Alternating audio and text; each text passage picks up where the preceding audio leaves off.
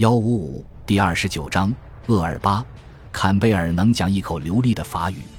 十七日，他会见了拿破仑，之后在日记中写道：“我眼前是一个看上去活跃的矮子。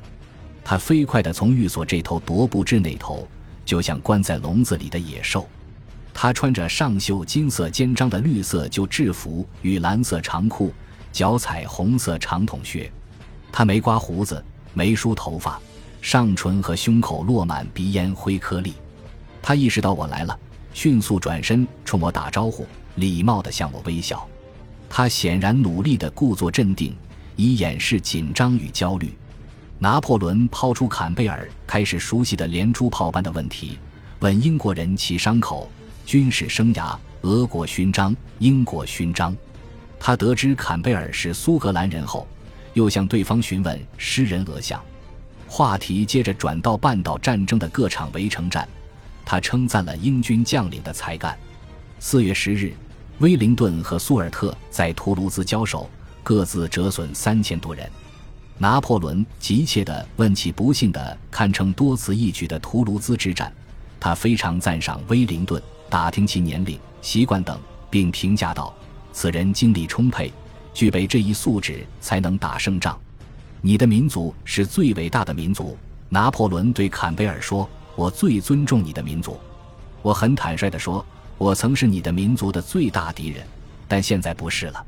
同样，我曾想提升法兰西民族，但我的计划失败了。这都是天意。”他之所以说出部分恭维之词，可能是因为他不愿承分给自己的法军轻型巡航舰“山林女仙号”去厄尔巴岛，想改成英军战舰。也许他既考虑到海盗问题，又担心被支持国王的船长或船员刺杀。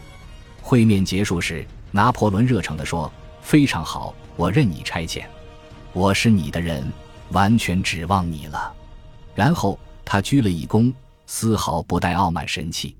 很多英国人发现他惊人的讨人喜欢，各种原因显而易见。商谈条约之时。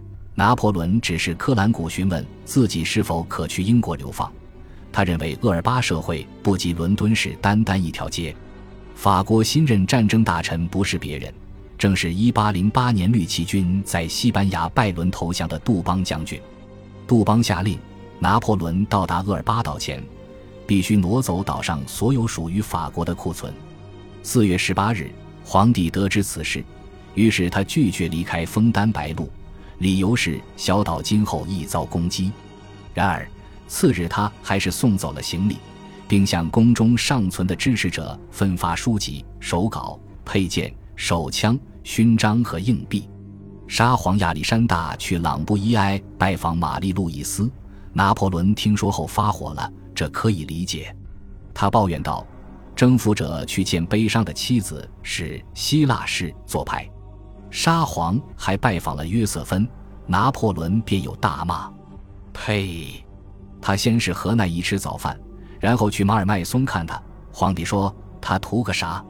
四月中旬，贝尔蒂埃的前副官夏尔特里斯坦德蒙托隆将军造访枫丹白露宫，他带来一份逃往卢瓦尔河上游的计划。昔日宫中有一群廷臣，扩大走廊都挤不下他们，如今。除了巴萨诺公爵和副官维克托德比西上校，蒙托隆发现走廊空无一人。整个宫廷，皇帝的全部私人使者抛弃了不幸的主人，匆匆赶往巴黎。此言并非全部真相。贝特朗将军、古尔戈将军、让马丁破蒂将军、廷臣蒂雷纳、廷臣梅格里尼、私人秘书费恩、翻译弗朗索瓦勒洛涅迪德维尔。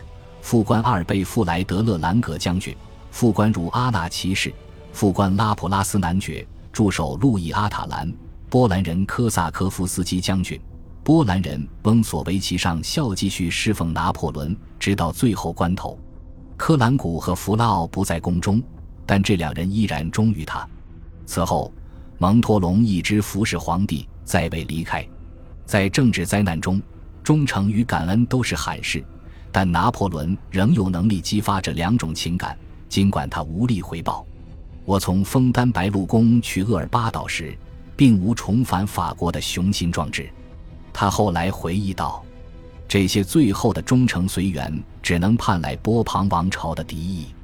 想报复的不止波旁家族。”一群暴民从米兰元老院中拖出拿破仑在意大利的财政部长朱塞佩·普里纳，花了四小时实施私刑，杀死了他，然后把税收记录塞进尸体的嘴里。一八一四年四月二十日，拿破仑离开枫丹白露宫，前往厄尔巴岛。这一幕当属拿破仑史诗中最伟大的场景之一。宽阔的枫丹白露宫白马亭，如今他叫告别亭。铺就雄壮背景，其庞大的马蹄形复式楼梯构成舞台。老禁卫军队列则是心怀恰当感恩与悲伤之情的观众。拿破仑先在宫殿上层的一间觐见室中分别接见盟国专员，他和科勒恼火地谈了半个多小时，说自己仍然被迫与妻儿分离。谈话中，泪水真的滚下他的脸颊。他也想知道科勒是否认为英国政府会允许他住在英国。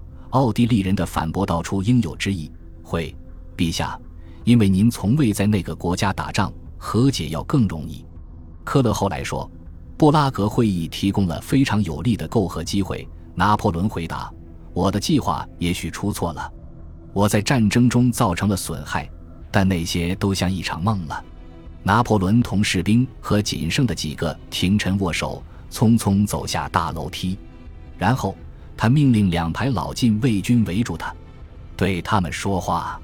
他语调坚决，可普鲁士专员弗里德里希·冯特鲁克泽斯·瓦格德堡伯爵回忆道，他的嗓音不时激动的颤抖。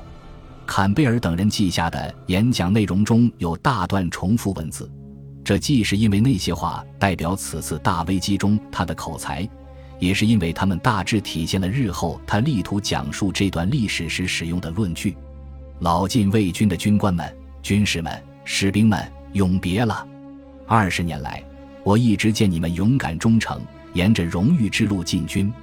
全欧洲联合起来对付我们，敌人瞒着我们进行了三次行军，已经进入巴黎。我向首都进军。想把敌军赶出来，他们在那儿待不过三天。在此形势下，你们在同一地点表露高尚情感，我感谢你们。但是，一部分军队没有这种感情，他们抛弃了我，迈向敌营。凭借仍然忠诚的三股军队以及人民大众的同情与努力，我可以推往卢瓦尔河或要塞，继续打上好几年。然而，内外交战的烽火将撕裂美丽祖国的疆土。就算我们愿意承受所有这些牺牲与灾难，一个党派已经控制了巴黎，我们还能指望借助巴黎的影响力战胜联合的欧洲吗？在此形势下，我只考虑国家利益与法兰西的安宁。我牺牲了自己的一切权利，还准备献出生命，因为我的一生只在追求法兰西的幸福与荣耀。士兵们，你们总是忠于责任与荣誉的道路。向你们的新君主尽忠，从今往后，让你们的伟大壮举进阶流传后世，将是最快乐的事业。你们都是我的孩子，我不能拥抱你们每一个人，所以我让你们的将军做代表。然后，拿破仑亲吻破地的双颊，并宣布：“我要拥抱这些英旗，他们在那么多光荣的日子里指引我们。”他三次拥抱其中一面旗帜，用时长达半分钟。接着，他举起左手。说再见，不要忘记我，永别了，我的孩子们。禁卫军乐队随后鼓号齐鸣，奏响称颂曲，为了皇帝。拿破仑在音乐声中走上马车，迅速驶离。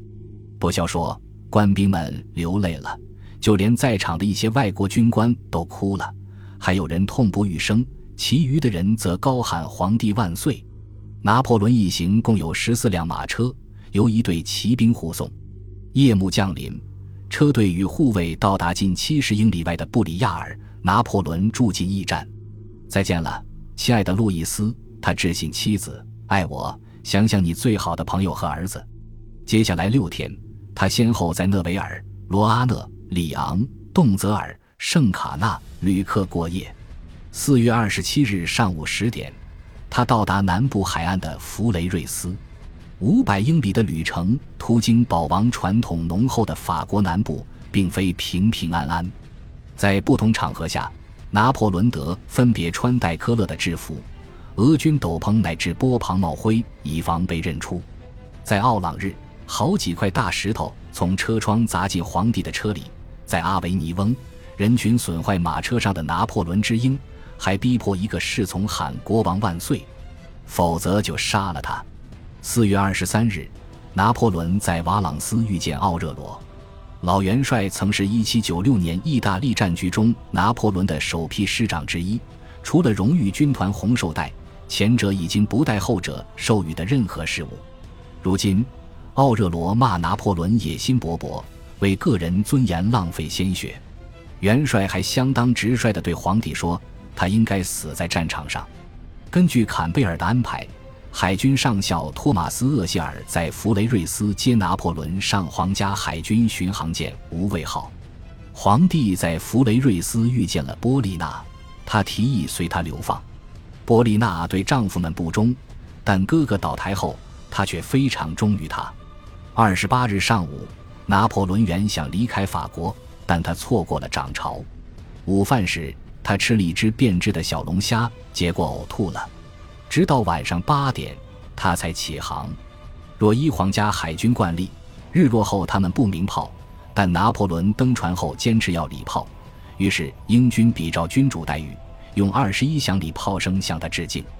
他离开时的码头，正是十五年前他从埃及回来时登陆的码头。这种呼应真令人伤感。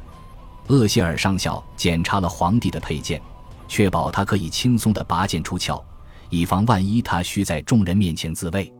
可事实正相反，厄谢尔发现了一桩最有趣的事：拿破仑离开时，人群向他欢呼。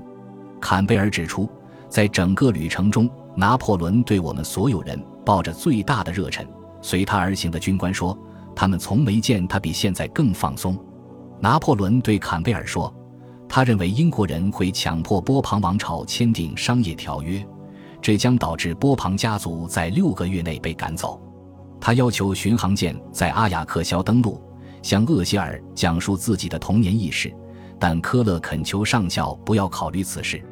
或许科勒担心。要是拿破仑逃入阿雅克肖的山中，他可能会制造混乱。感谢您的收听，喜欢别忘了订阅加关注，主页有更多精彩内容。